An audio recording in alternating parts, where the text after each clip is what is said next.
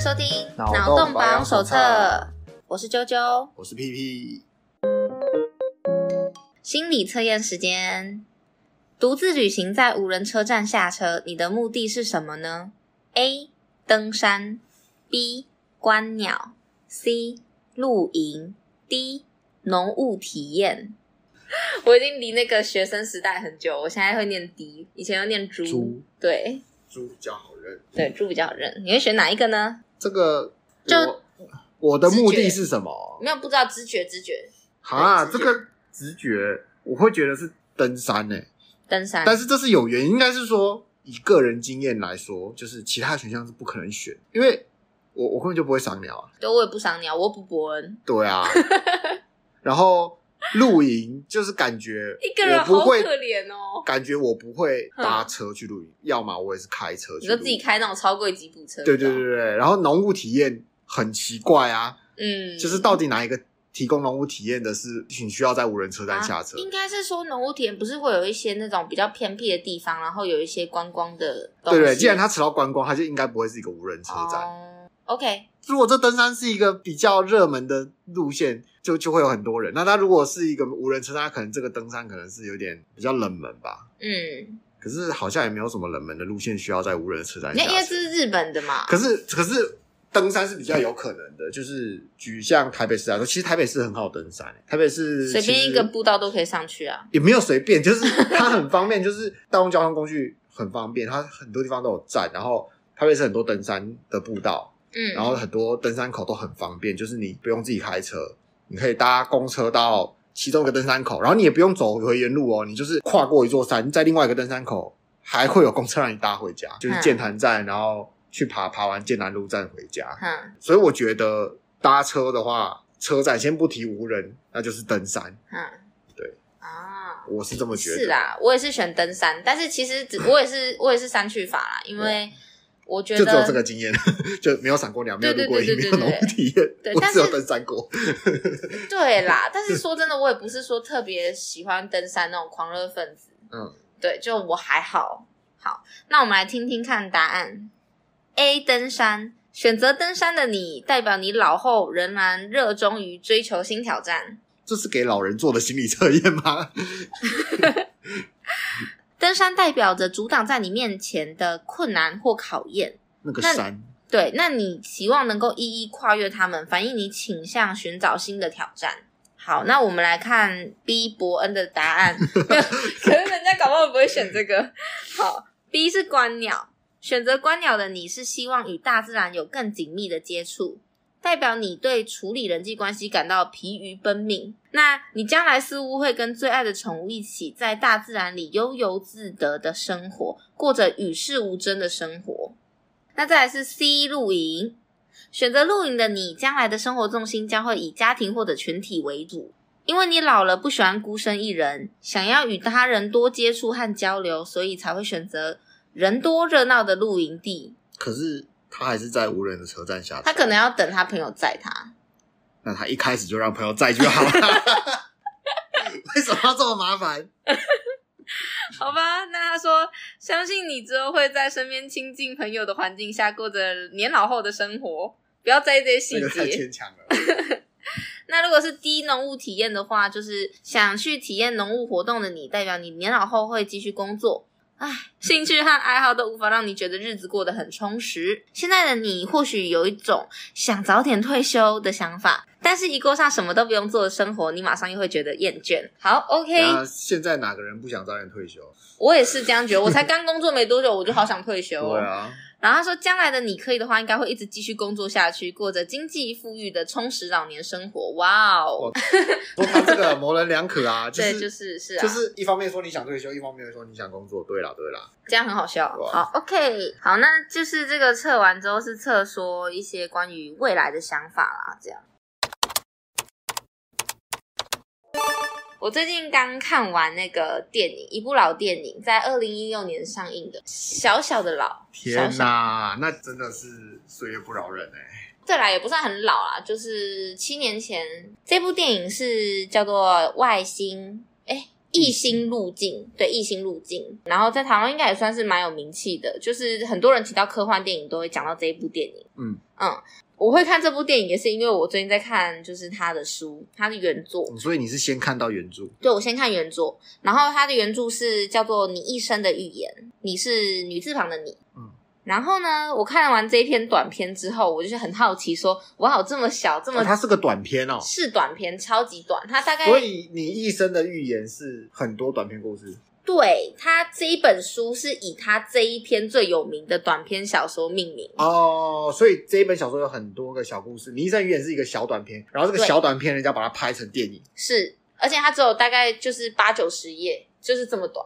翻成中文之后哦八九十页，非常的短，所以我很好奇说，哎、他怎么把它呃拍成一部这么长的电影？我也很蛮好奇，而且感觉很难呈现，所以我就去看了他的电影。这样，那我必须得说，电影有好有坏，然后但我比较喜欢小说。嗯嗯，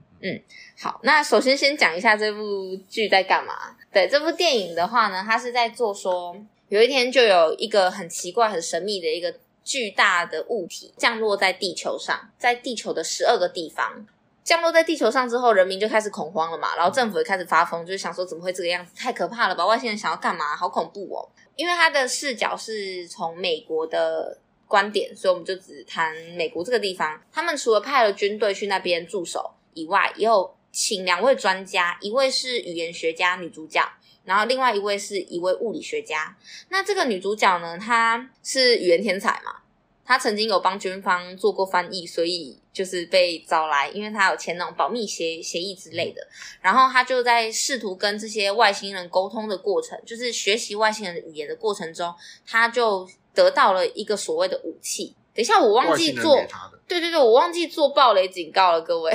对啊，七年前的嘛，都说是老了，那对，就也老是了吧，对，但是因为这个如果被爆雷了之后，会完全丧失体验的那种趣味性，所以我还是觉得如果我已经七年了，不看就不会看了，对对对对，就是如果想要看，就听到这里觉得哎有趣哦，那就赶快去看，然后再回来听。对对对对对，好，那接着就继续暴雷暴下去。他得到这份武器，所有人类就是那些军方高层听到“武器”这个词汇，他们就吓烂了，他们就觉得说：“天哪，真是疯了疯了！我们就是要跟外星人拼了，这样不要再跟他们周旋下去。”然后想要开战，但是女主角后来她突然就意识到，就是她又再去见了一次这些外星人之后，她发现说他们所谓的这个武器其实是一项有点像是我们的礼物。嗯嗯，那为什么会说是礼物？是因为他们的这个武器就是他们的语言。那习得他们的语言之后呢，你就可以预见你的未来。对，所以她说这其实是。一项礼物对女主角来说，她觉得这其实是一项礼物，这不是武器。我们要放下对外星人的这个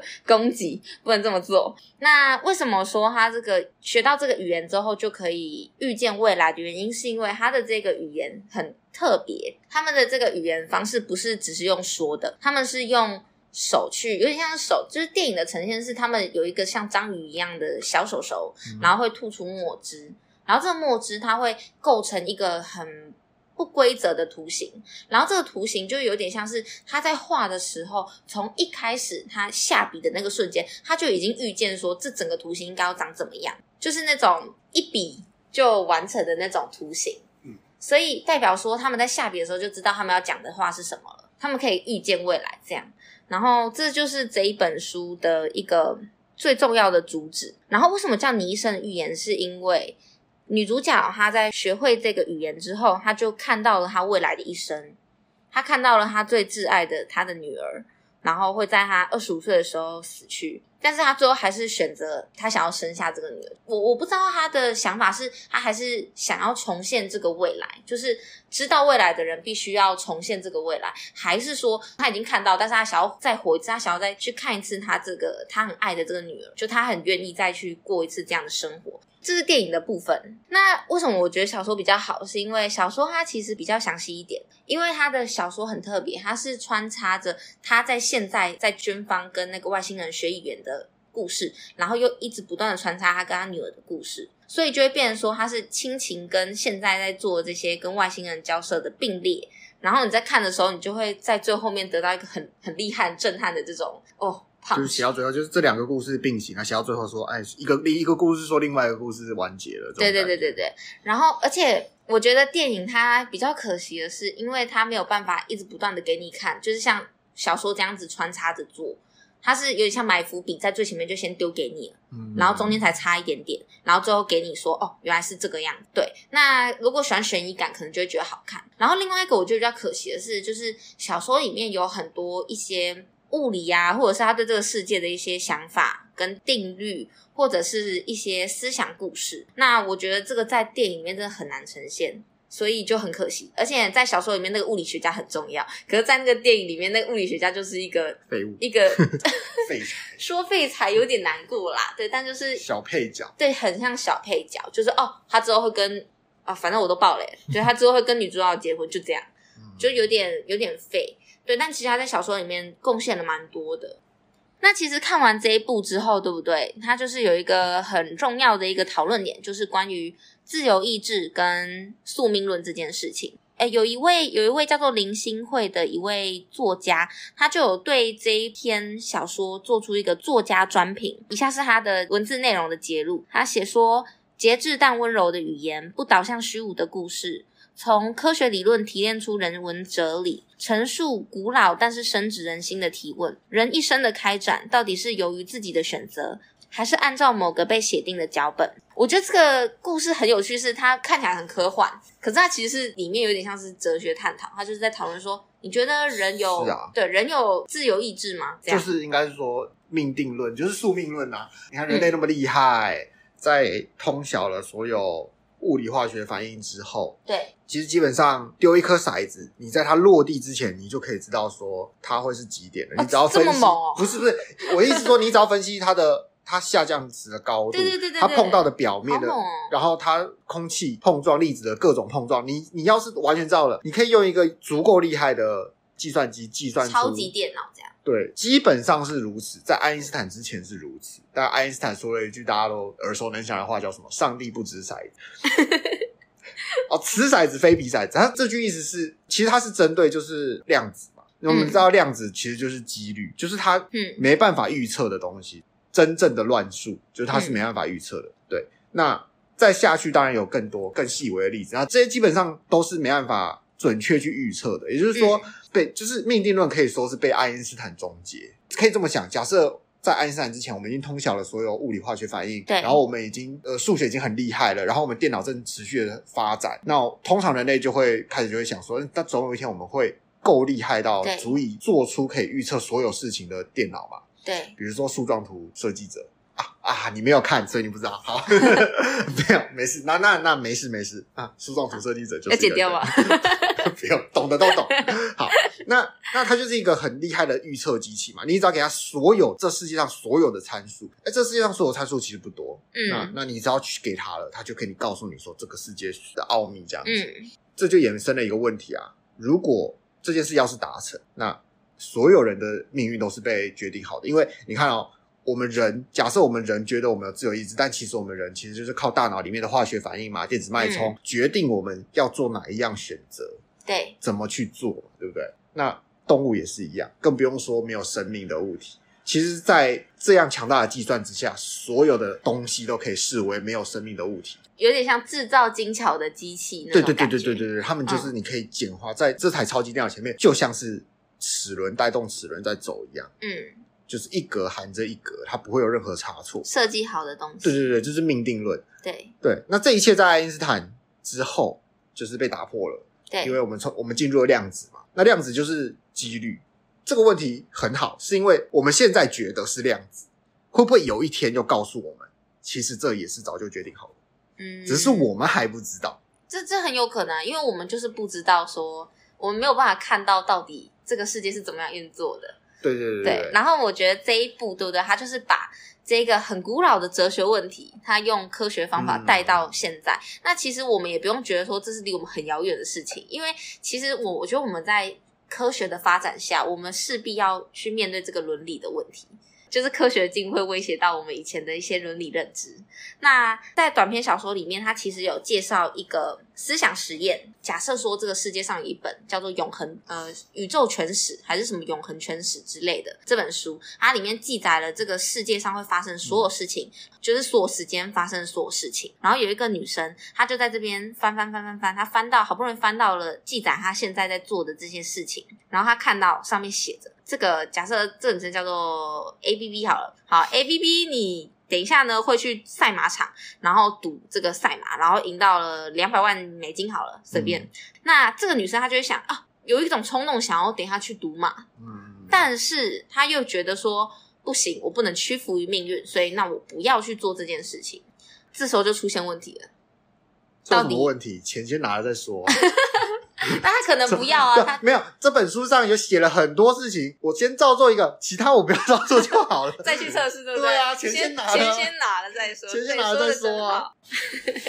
好 好，那反正就是，如果他是永恒全史，他不应该会错误，所以嗯他应该要做这件事情。所以就会产生矛盾。那里面就有很有趣，他就说，他就说，哦，那所以呢，要么就是你当你知道了这个未来之后，嗯你就会有一种不得不去做的这种压迫感。然后第二种呢，就是有这个永恒全史的存在，没错，但是它就放在一个没有人可以找到的地方，没有人可以看到这个东西，它就只是存在这样。这一个思想实验就非常有趣的点出了这个宿命论跟自由意志的问题。简单说一下自由意志跟宿命论的话，我自己个人啦， 嗯，我个人在看一些什么文学啊之类，我比较喜欢那种就是矛盾啊，然后痛苦啊、嗯复杂的那种，所以我是觉得我很喜欢看那种就是宿命论，大框架是宿命论，但是里面的角色是就是自由意志的挣扎这种，比较、嗯比较冲突一点你的，很适合一些最近新比较新奇的一些回归的动画就好看啊，对啊，啊。那你、嗯那你你有看那个《夏日时光》吗？那夏日时光那有你可有以有再看 R 一零， R 一零，对 R 一零他在做什么啊？ ，R 一零就是说有一个人他到了异世界，嗯，然后他是因为一般转身到异世界都很强嘛，他转身到异世界很嗯烂，烂的跟屎一 样，史他莱就姆跟普通，然后跟普通人一样。他转身到异世界，什么什么能力、新的能力都没有，但是他被诅咒了，嗯嗯，太他衰了吧？他不会死，他只要一死掉，啊他就会回到前面的某一个点，啊，他他死不了，但是他可以他可以感受痛苦，但他死不了。等一下，可是这样也是某一种很强吧？因为他会回到前一个点，他就知道后面会发生事啦。对啊，但是他很烂啊，啊，但他跟普通人一样，他他不是很强的那种人，在异世界大家都会什么神级魔法，什么什么技能，什么，对他嗯什么都不会，他就他就只是会复活而已， 然后他也不能跟别人讲这件事情，嗯，然后讲了会怎样吗？讲了就直接死掉就重来，所以他讲了没有用啊，好烦哦，讲了会死啊，对吧、然后他就是要靠着这样去一步一步的登上那个巅峰，这样慢慢的啦，嗯慢慢的啦，但他就是很惨的，对了。嗯，蛮有趣的。对，我蛮那他喜就欢是这种他就是一个在命定论框架里面的反抗意志的人，因为他什么都不做，真的就会就是造一直重生造重演，生对重演。但是呃，这个在这个这一个故事里面有支持命定，很支持命定。他他们手上有预言之书，他们真的会照预言之书上面的做，嗯，然后。在大部分的时候是跟主角互相应该有一个会篇章是在是在说他们两个之间的抗衡，这样嗯子。嗯嗯嗯对不对，我觉得你可以去看看。 ，OK OK，我可以去看《夏至时光》，我觉得很不错看啦，但是我觉得很好看，可是感觉是少了一点什么。对我来说，我没有到超级少爱了，少了一点什么？就我不知道该怎么说，但是也许我之后二刷会有会有感。 对我先先去看你刚刚说的那一部新的，之类的，对所以它会做成电影题材，做成动漫题材，写成嗯书。其实很多人是对这个有非常浓厚的兴趣的，对，吧就是他们把一个哲学问题包装的很好看， 没有。但是大部分人不是把这个当哲学问题看， 是觉得哦好有趣哦， 对对，不是我说，我说制作的对啊吧人，？大家会想看他们如何对抗命运啊，对，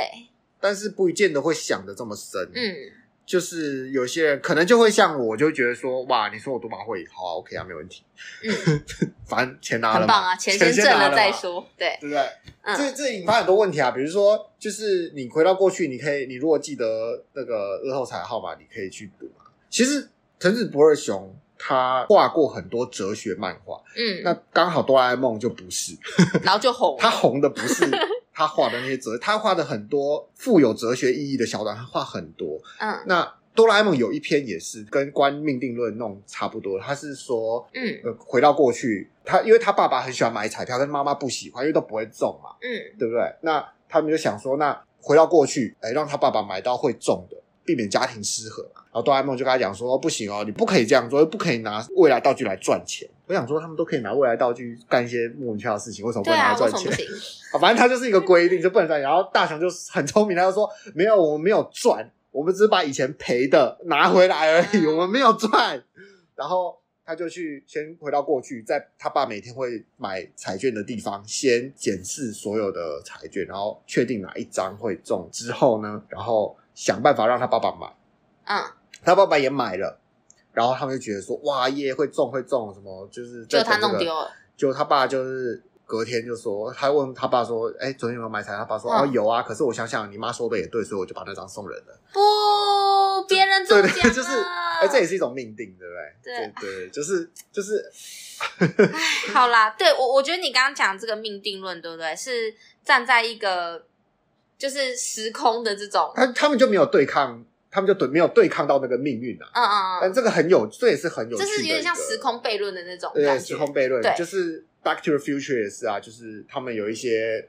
改变一点点就改变全部，然后你要怎么去对抗这个呃已成定局的现况，然后要回到过去去改变什么东西的，其实这大家都蛮有趣的啊，只是嗯不太会想到说啊、呃我们要来思考自己，但嗯，是对，蛮多人就会觉得说改变命运，就是看别人改变命运是一件很酷，好有像很趣。有趣的事情，对